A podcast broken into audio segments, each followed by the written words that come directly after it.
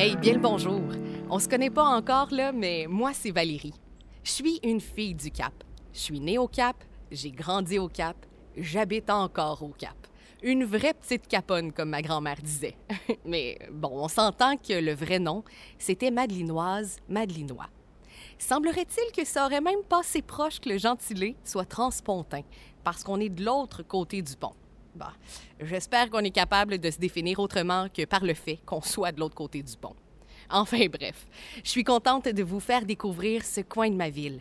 Puis ben, c'est certain hein, que la meilleure façon de commencer, c'est de commencer par le commencement.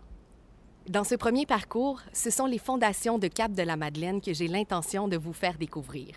On va suivre le chemin du roi pour parler des 14 premiers lots accordés, des trois forts érigés, en passant par la fondation du sanctuaire, à la construction du moulin banal, jusqu'à l'établissement des différentes paroisses.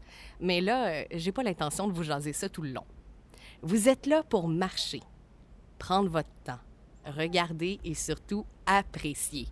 Suivez la carte, elle va vous amener vers chacune des stations.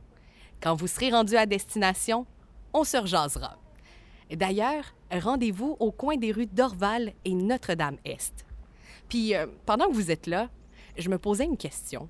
Selon vous, euh, ce serait quoi le féminin de Transpontin?